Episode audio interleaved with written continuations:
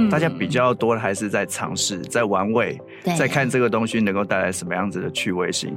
但真正什么样的工作因为这样而不见，暂时是还没有看到的。嗯，所以会回过头来去看到是说，那生产力应该是会得到相对应的提升。我们最近在讨论一个 term 叫做受信任的 AI。嗯，受信任的 AI 就是像在资料的搜集、处理、利用的过程都有可能被污染。你的资料源头被污染了，最后它再出来的那个智慧就一定是偏颇的这一个智慧。三年前我们最常谈的是开房间。Clubhouse，Clubhouse。那我们大家去谈它的 Google Trend 的热度，大概一个月就消失。嗯，好，那元宇宙跟 Web 三大概是第二波。远见 On Air，各位听众，大家好，我是主持人远见杂志副总编辑林让君。今天邀请的来宾是 KPMG 安侯建业数位长赖伟燕，喂，你好，让君好，还有听众大家好，我是伟。对，问已经是我们呃远见 On Air 的老朋友喽。那知道呃那个呃问来啦，就是要谈一些就是翻天覆地的新科技哈，还有这个它跟数位转型之间的关系是什么啊哈？那这个问大家知道说呃最近啊，其实最火火红的关键字就是 Chat GPT 嘛，对不对？然后呢，最近在那个呃包括说 Chat GPT 啊，然后 Google 啊，甚至是这个百度啊，他们都有就是呃新的生成。城市 AI 的一些重要宣示跟产品的推出哈，那呃最为人所熟知，或者说大家最关注的，还是在于说 AI 大战升级，就是因为 ChatGPT 它又推出了 GPT Four 的一个模型，对不对？那这个 Wen 你帮我们看一下哈，就是呃帮观众稍微做一下那个功课，就是我们 ChatGPT 啊之前啊。开始开放公测版本，其实是大概是三，然后或者是三点五的这样的一个模型。那最近推出的这个 GPT Four 这一代，它最近呃到底有多强大？那有什么样的一个功能是我们觉得是一个大的突破点呢？好，让我来回答一下哈。其实 GPT 我根据我最近在业界。走跳的这个状况，每个人都在问，每个人也都在都在都在理解。那我觉得我今天我们试着用比较科普的方式来解释一下这个东西哈。那 GPT 你就可以把它想象成一个小孩长大的过程，从 one two three 到 four 嘛哈。嗯。那比较大的革命性的突破应该是从三到三点五。本来它就是一个在做这种呃语义式的一个 AI 的模型。那从三到三点五最大的突破就是它开始可以跟你去做对话。啊，那对话这件事情，我们讲的轻松、写意、自然，可是你要让一个 machine 来做这件事情，确实很难。那因为三点五做到这件事情，让 user 的体验往一个档次去做进化，所以造成大名大放哦，应该是史上最快破亿用户数的一个杀手级的 APP。嗯，那 Open AI Open AI 这间公司也因为这样得到高度的关注之外，当然也就加紧了再去推出所谓的 GPT Four。哦，那 GPT Four 既然推出来，它一定要变得更强啊。是。那 GPT 三点五本来就已经算还不错了，譬如说它可以处理的文字的数量大概是两千五百个，那它所支援的参数大概已经接近一亿七千五百五十个了。好，嗯，那 GPT Four 大概就是踩着这样的一个基础之上，让整个模型更精准一点哈。那我讲它大概有几个特色哈。第一个是它有更好的推理能力跟判断力。有人说把它拿去考律师的执照，嗯，甚至去考奥林匹亚的执照，它全部的成绩都是 Top Ten 的。对。这告诉我们什么？考试是没有用的。未来我们必须要思考 考试对人生。会考试啊？对，我之前看那个艺人刘德华，他说他的女儿不参加任何有考试的学校。哦，对，那那考试未来对我们整个整个人生的影响到底是什么？我觉得这也是一个另外发展。重点是我们不是刘德华的女儿或儿子，所以还是要先考试哈。对，好，那第二个是他的语言能力增加了。我们曾经跟他用中文对话，在三点五的时代应该是卡卡的，那现在是他。会跟你讲很多不一样的有趣的东西，譬如说，他可以跟你谈这个脑筋急转弯。嗯，茄子哦，不是，应该是那个香蕉从楼梯掉下来之后会变什么？会变什么？你已经讲出答案了。呃、会变会变茄子嘛？那川普如果跌倒会变什么？好，变什么？变三普。我也因为川跌倒会变三哦。Oh my god！对，所以他的他的语言能力是增加的。那我觉得中文其实是蛮难的啦，几生所从出，从几生所从，呃，从几生所出。中国日本棒球大赛，中华大败日本是谁赢？哦，你不知道，你得用前后文去判断。嗯，那这个都已经有它的难度，更何况是脑筋急转弯。你看，你刚刚都答不出来的东西。对啊，对。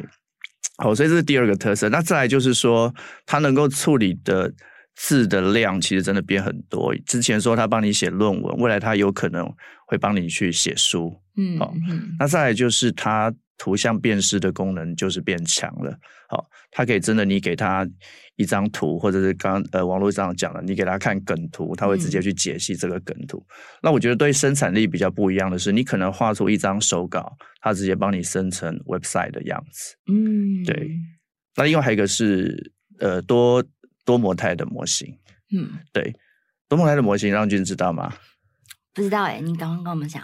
其实多模态其实很简单哈，呃，这样好了，呃，让君，我现在给你一个指令，我说，哎，让君帮我拿白板上的那一支黑色的马克笔，嗯，这个指令对你来讲简不简单？简单，你就走过去，但是你要做几个动作，走过去，嗯，拿起一支黑色的马克笔，嗯，所以这里面有我的声音，有黑色，再加上马克笔，嗯，其实在这个一个指令的背后有多种不同的。输出这个就叫多模态哦，oh. 所以在这个模型之下，未来你可以想象 AI 越来越像真人了。嗯、mm hmm. 以前你跟你的智慧音箱，我会认为说，哎，你声音输入，但它相对的就是一个。平面的东西，嗯、那未来如果真的把这个指令交给机器手背去做执行，其实会变得很强。这就是多模态。所以就是说，它呃，我们对于机器，它已经不是一个一个口令，然后一个动作关系，我们可以同时下达一串，呃，这是一句话里面很多的口令，然后它同时执行一连串的动作。没有错，没有错。嗯那我觉得企业也可以再去思考啦，就是说这个模型对他们的醒思哈会有什么样子的帮助？这都是蛮好的一个题目，可以去让他们去。对，因为其实像那个、嗯、呃 GPT Four，它在那个 demo 的时候啊，我觉得非常的印象深刻的是，就是他给他看一个一张图。然后那张图里面有很多气球绑着，对不对？然后飘在空中，但是它可能是它是绑在一串物品上面，系在上面的。他就问说：“那你把那个呃那个绳子剪掉之后会发生什么事情？”他他就跟你讲说：“哦，那串气球就会飞到天空中。”他已经可以去做一个逻辑关系的推演了。就你会越来越觉得他就很像真人在在跟你做对话，嗯嗯嗯，真的蛮蛮蛮厉害的，蛮厉害的。对，那问刚才已经跟我们讲说，哦，GPT Four 它可能呃扩大一个多模态的一个功能，它可能可能可以强大到一个什么样的方向哈？那我们这一集呢，其实就在讲说，呃，ChatGPT 大爆发。其实已经快到你跟不上，那么生产力革命来了，我们该怎么办？那我们讲的是说，生成式 AI 它因为有非常多的一个场景的应用，以及它这个自然语言模型的一个强大。那像比如说像呃呃 Google 呢，它也推出了 Bard。然后开始在欧美展开公测了。那微软呢？它也推出说，我要结合这个 ChatGPT，我开始导入我的 Office 系统，有一个 Copilot 的一个相关的功能。也就是说，你以后写信、做 Excel、做 Word、做 PowerPoint，其实都有可能是这个甚至是 AI 在背后当一个强大的助理。好，所以呢，那这些最新的这个 AI 工具，它都在慢慢的在。呃，进入我们的办公室以及工作的场景当中，问你怎么看？你焦虑吗？我 我当然焦虑啊！焦虑为什么？我刚在节目开始前有跟让君聊到，就我们也开始试着去探讨很多工作会被取代嘛。嗯，那很多是大家想得到，那我们也在思考我们的顾问工作会不会被取代。嗯，那把我们的工作去做一些结构，我们必须要去理解构的需求，然后回来内化之后要生成所谓的 proposal 提案书。那有的提案书，譬如说，之前我们曾经问 ChatGPT 说，帮我安排一个三天的 Design Thinking 设计思考的课，嗯、啪啦啪啦，它就排出来。嗯嗯嗯，那真的里面的内容还挺专业的。对，就还真的可执行的、哦。对，所以你问我会不会紧张？呃，我是没有到很紧张啦，嗯、就是但是会知道是说，哎，我们的工作也真的开始有一些质变了。嗯，那当然，你刚刚提到那几间公司也一定，而且特别是对于这种比较是、嗯、呃第一线的员工或者基层的这个比较是行政方面的这个工作者，他们可能就会觉得说，哇，以前都是我可能在做会议记录，我在整理制作简报、规划企划书，那结果这一些东西。天呐，ChatGPT 都可以帮你做好工作，或甚至就或者是呃，即便他可能只是做好一半的工作，这是不是就对他们来讲已经造成蛮大的冲击，或者是一个取代的焦虑了？我觉得会啊，会会是一个取代，但是我目前看到。普遍大家在谈这件事情，我没有看到比较多的焦虑了。嗯，大家比较多的还是在尝试，在玩味，在看这个东西能够带来什么样子的趣味性。但真正什么样的工作因为这样而不见，暂时是还没有看到的。嗯，所以会回过头来去看到是说，那生产力应该是会得到相对应的提升。好，比较正面的来解读。是。那刚刚提到那几家科技公司在未来的一些蓝图，我觉得在这一阵子也都有一些变化。好，比如说像刚刚提到像微软，它呃。我们认为他最近的 roadmap 或未来的 roadmap 应该会谈一个叫 future of work。他在呃日前才发表了一个发布会嘛，就像刚刚提的，我觉得概念很简单。我们都看过那个 Marvelous 的那个钢铁人嘛，钢铁人都跟谁对话？跟 Jarvis，Jarvis 对对对，他的那个对。那未来未来他的 Copilot 就是这样想，你未来在生成所有的 PowerPoint 也好，或者是 Excel 也好，就像是在在跟 Jarvis 对话。还有 Friday 啊，Friday 也是。对 Friday。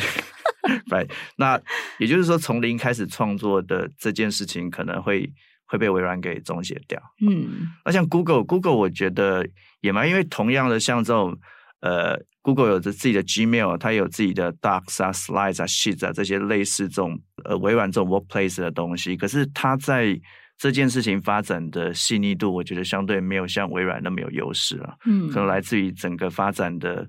微软在这件事情发展的有有它自己的一个历程在，对，所以 Google 我觉得它的呃，即便有这个东西，可是它还是会有一个挑战的瓶颈点在。嗯，但 Google 确实有一些优势了。我们看到最最近也也发表了一个叫 PaLM 的模型，呃，它的参数大概是呃微软的可能接近三倍。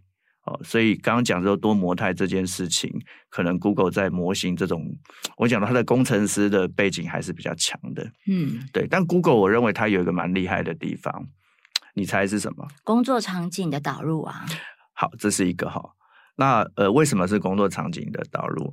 我换一个角度想，应该是说，我们很多之前啦，在还没有 Chat GPT 的时候，嗯、你的一天可能就是从 Google 的 Searching 开始。像你是媒体工作者，你要找很多东西，嗯、所以 Google 因为这样有很多更细腻的你跟它 interaction 的资料。譬如说，你有没有在 G 在那个 Google Map 输入你家的地址？有有是不是？那有没有输入工作的地址？当然。有没有输入很多你爱去的地方？有。这些这么细致，我们叫做 POI 的资料。其实，如果以资料的颗粒度来说，Google 是比微软还丰富丰富太多了。哦、像 Google 最近宣布一件事，嗯、大家可能没有注意到，它跟 Mercedes-Benz 去做呃在导航这一块 Map 的整合，也是 Mercedes-Benz 未来 Default 就是直接 Google Map 了。那从这点来看，我认为 Google 还是有很多。很多机会点的，从资料的角度来看，哦，对，它是整个生活圈，或者是你这个全人样态。没错，没错，没错。如果我说微软的强项，如果是在 future of work 之外，那 maybe 在呃 Google 它能够有 future of lifestyle 更多的东西。但嗯，我想就看彼此在在最后这这一段时间，对，还能够有什么样子的一个发展，还蛮精彩可期的。但也许之后就会合作了啊。有可能、啊，因为各有呃，这各有专长嘛。对，因为在这个年代，没有所谓的真正的敌人，对不对？嗯，两强联手，Why not？搞不好能够。带给我们更多不一样的一些思维跟想法。嗯嗯嗯，是。那所以这个呃，就是两强的竞合，就是他们现在看起来是大乱斗啦。对，是。未来呃，搞不好就有一些合作的空间了，是吗？哈。对。那像比如说那个呃，最近这个 NVIDIA，它其实也办了它的一个就是年度的会议，然后它的创办人黄仁勋也提到说，哦有，这个 ChatGPT 的诞生啊，其实就好像是 AI，它就是 AI 的 iPhone 时刻来了。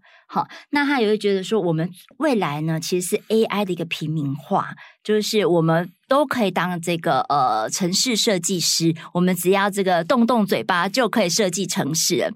那你怎么去解读这一些大咖的一个发言？包括说黄仁勋，还有最近李飞飞也来了，嗯、这个 A Stanford AI 的专家，他也说，在这样的一个 AI 时代里面，他觉得反而做人其实是更重要的。好，也不要忽略这个一万小时的练习。嗯、对这个问怎么看呢、啊？诶，做人非常重要。这个、这个、那个，恒古千年不会变的道理。那你从呃 AI 平民化，我就我还蛮喜欢这句话的啦。嗯。那我们来看呃 iPhone 的 moment 从什么时候开始？二零零七年开始，没错，第一代。那零七年的 iPhone 好用吗？呀，还可以，还不错了，对不对？我觉得那个时候大家比较觉得是说啊，整个荧幕我好像都可以触控式这样，然后。那改变了些什么？就像你现在在捷运上，没有人是会抬头的嘛？啊，每个人都在干嘛？低头族是刷手机，然后看得越认真，你以为他在看 email，其实没有，他是玩电动，玩的非常专注。哦，或追剧。呀，yeah, 所以那个 iPhone iPhone 的平民化，就是二零零七年，真的不是只有科技，真的改变我们的食衣住行娱乐的所有东西。嗯，所以 ChatGPT 从二零二二到现在，其实因为它太容易接触了。就跟 iPhone 很容易使用是一样的，所以我认为它能够很有机会的，真真的就是让 AI 真的给平民化。好、嗯，但是但是因为这东西都有正反两方啦，就像 iPhone 是已经有不断的演进到现在 iPhone 十四，对不对？对。那另外反方就是说，那这个 AI 像最近大家会谈一个东西叫 Singularity，嗯，奇点奇点或者是起点，说人工智慧会不会超越超越人类？好，那就在谈说那。这个 AI 会不会因为它过度发展而造成一些什么样子的状况？好，这个我觉得是未来也会持续去讨论的一个事情。譬如说，我们最近在讨论一个 term 叫做受信任的 AI。嗯，受信任的 AI 就是像在资料的搜集、处理、利用的过程都有可能被污染。嗯、那如果污染你的资料源头被污染了，最后它再出来的那个智慧就一定是偏颇的这一个智慧。嗯、哦。所以这是一个可能的挑战。那再就是，如果你把 AI 真的当一个真人这样去做处理，其实我们都用过现在 ChatGPT 的这个互动模式，相对会知道它还是有很多的 limitation 会在的。对，所以这个是从反方面来看，它没有那么快，但反而我们要在这个过程中去学习它的美丽与哀愁，甚至法律必须与时俱进。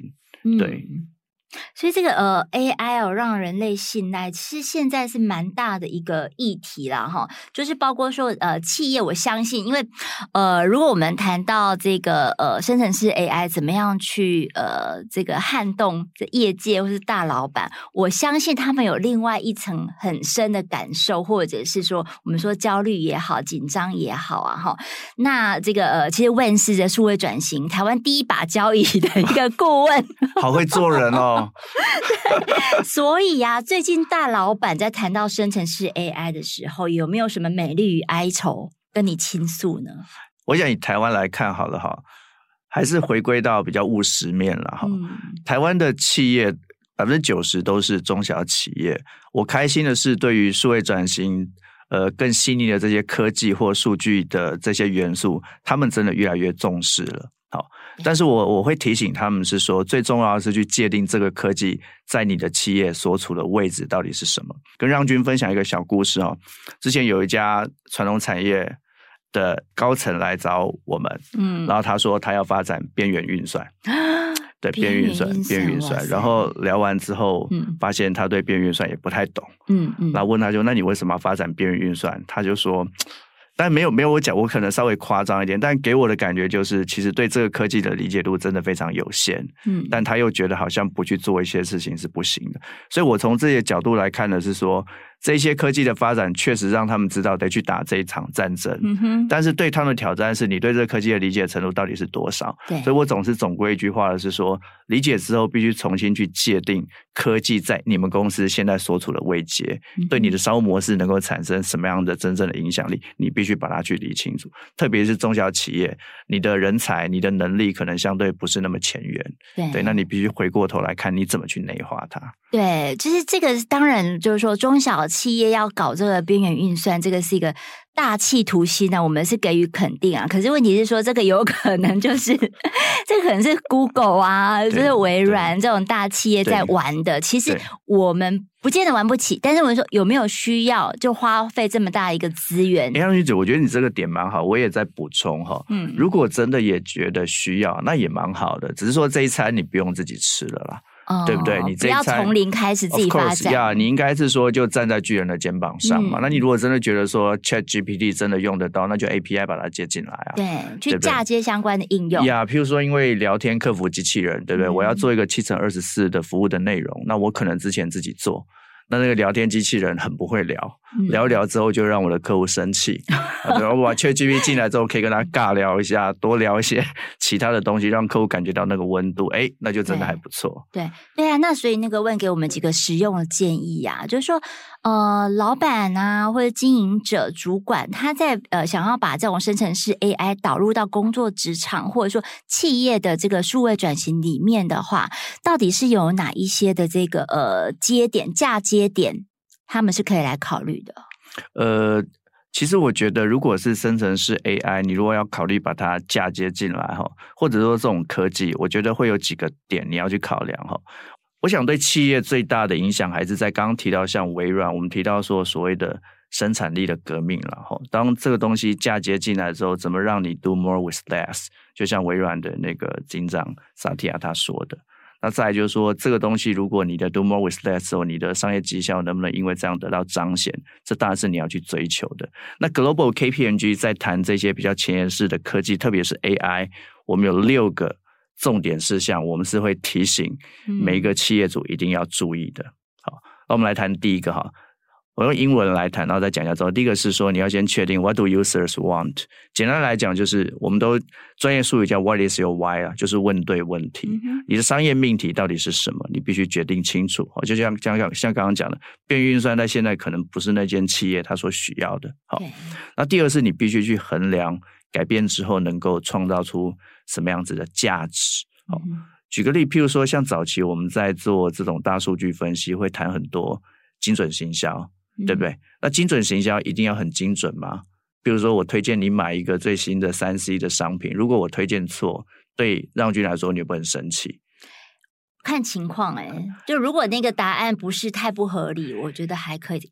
OK，呀呀，所以当这件事情来看，比如说我这个这个时候的资料收集跟处理，可能不用花那么多成本，嗯，对吧？因为它能够，它可能创造出来的风险可能相对没有那么高。可是如果我把这个东西做在自驾车，它追求的不是百分之九十九的精准度哦，而是百分之百的精准度哈。是所以第二个是要去评估改变之后的价值。嗯、那第三块我觉得蛮好的，特别是针对 Chat GPT，我们有一句英文叫做 “What does good fail？” 或 What does good value look like？你必须去分辨到底它的真假。ChatGPT 之前大家一直在说它有点像一本正经的胡说八道.所以当你透过 ChatGPT 去找寻一些资料出来之后，它到底对还错？如果你没有去判断，它就直接把它跟你的商务模式去做结合，很危险啊！哎，对，譬如说我曾经问过 ChatGPT 说：“你认识赖伟燕吗？”那他就说赖伟燕是个慈善家。嗯。那我感受他对我的期勉，我会努力。这个答案只有你自己知道。这这答案当然，我很希望他会越来越好哈。所以这就是有点一本正经的胡说八道。嗯、所以你必须有明辨真假的能力。那第四个，我们谈的是 user experience is the, is the king 啊。就刚提到 GPT 到从三到三点五最大的一一个坎，就是它让用户能够很亲民的去接触到 AI，所以这也让大家知道说，使用者体验来跟这个科技做最有温度的结合，其实是重要的哈。这是第四个。那第五个，我觉得很重要，在台湾企业又会遇到，就是资料上云端的挑战，你怎么去 collect data？再是这些 data 如果在 cloud 上面，你能够接受吗？隐私的安全、哦，隐私的安全。那譬如说，像金融业如果要去做 open，呃，做 ChatGPT 的借接，可能你得把资料先往 cloud 去送。嗯，好。那譬如说，像 Amazon 之前他禁止他的员工跟 ChatGPT 交谈，他背后就是说，哎，那谈完之后，不是所有 Amazon 的一些机密是不是？呃，机密资料，公司的机密资料就等于送到。微软的研发总部去哦，懂，呃，类似这个样子，嗯、哼哼哼对哈。那最后一个谈的就是你必须要去界定什么时候不应该使用 AI。嗯哼，好，譬如说当 AI 在回答的时候如果错，刚提到除了精跟准，那如果它有一些道德的风险，好，像早期曾经发生过智能音箱教人家自杀的三个步骤、嗯、八个步骤。那这个就会真的对企业的 reputation 除了会有影响之外，可能真的也会造成一些社会上的事件。所以这大概是我们整理出在六个在发展这一些新科技或者是 AI，特别你要注意的事项。嗯，我觉得其实第一点呢，我怎么样去问对问题是最关键的耶。就是说，你到底想要 ChatGPT 帮你做什么？然后你现在的呃，就是企业转型、数位转型里面最需要解决痛点是什么？我们最近在谈一个议题，叫资料治理。嗯，资料治理，也就是当大家在这个 ChatGPT 这个风花雪月之后，谈了这么多好玩梗图啊、说故事啊的应用之后，还是要回来去看你的资料了。对，那当您刚刚讲的很好，其实第一件事问对问题，也是我们最在意的。呃，是要自己谈的是你要有你要收集什么资料，然后你要怎么去管理它嘛？嗯、那前提就是到底你想解决什么商务问题？哦，所以我我们最近在跟一家半导体的业者接触，我们到后来也是把整个。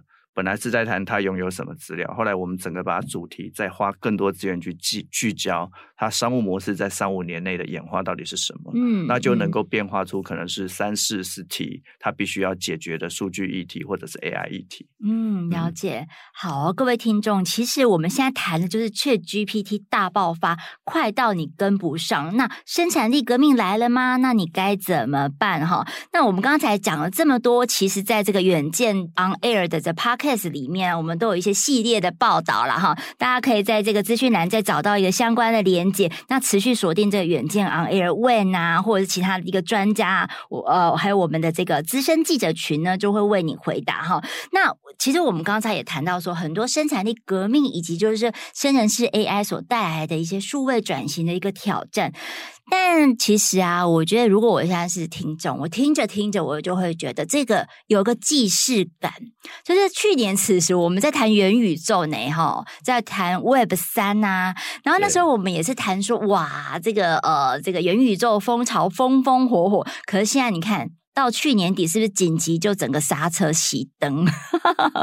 所以问我现在要问的问题就是说，我们现在一直在谈 ChatGPT 啊，那会不会就是下个月？它就销声匿迹。那其实我们什么生产力革命啊，这个都假命题，会不会啊？哎、欸，我这问题我扪心自问过哈。那为了要回答这一题，我做了一个调查。嗯，我把几个最近在这三年内比较热门的议题，我去分享它的热度。好，三年前啊，我我忘记两三年前，我们最常谈的是开房间。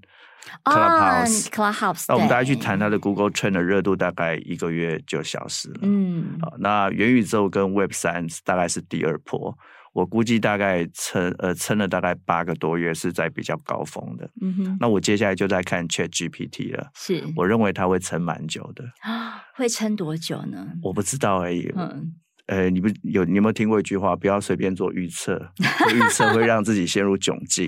真的、哦，所以张军，我建议这一题你去问 Chat GPT，How far,、欸、how long you can last？哦，真的，哎，对，对，我在跟大家分享我的答案是什么，或者是自己那个听众现在就可以去问了哈。好，那但是说，呃，所以这个 Chat GPT 这样生成式 AI，我们刚刚有提到说基点。那刚才问的答案是说，不一定这个是它虽然是 iPhone 时刻，但不一定就是一个大转列的一个基点或大爆发的一个基点时刻来了。那究竟 ChatGPT 现在的一个浪潮，你怎么样去定义它在科技或者说人类的生产史或生命史上面的意义呢？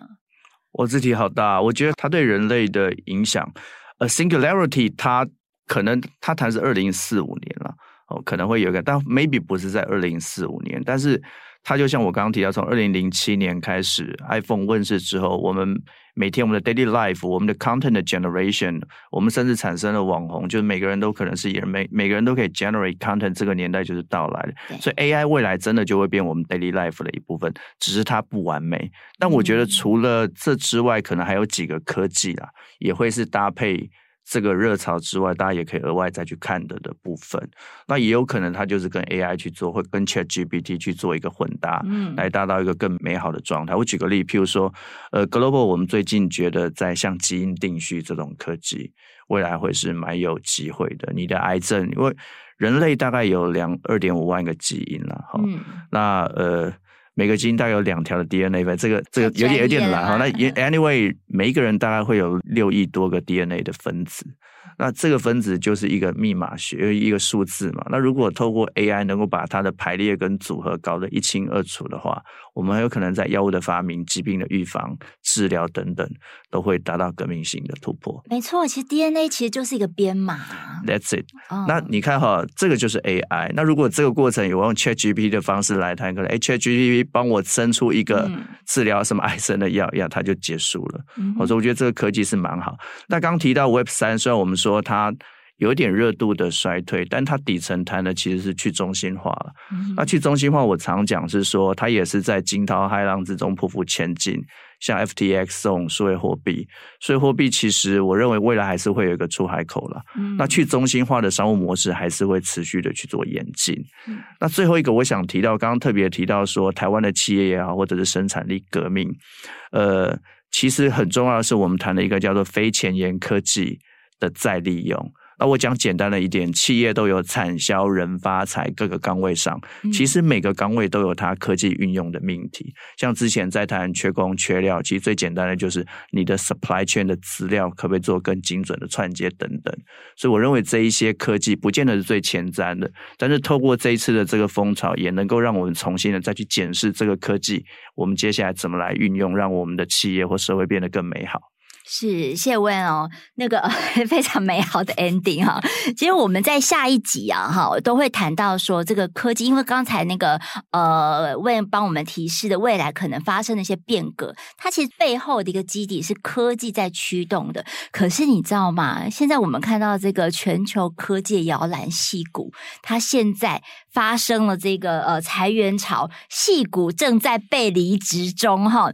那我们就会谈到说，那为什么矽谷正在被离职呢？这个裁员潮背后呢，是代表哪一些科技典范，或者是说，呃，科技产业的一个兴衰的转移？那大家不要错过，我们下一集再回来邀请问。好，也请大家每周锁定远见 on air，帮我们刷五星评价，让更多人知道我们在这里陪你轻松聊财经产业国际大小事。下次见见，拜拜。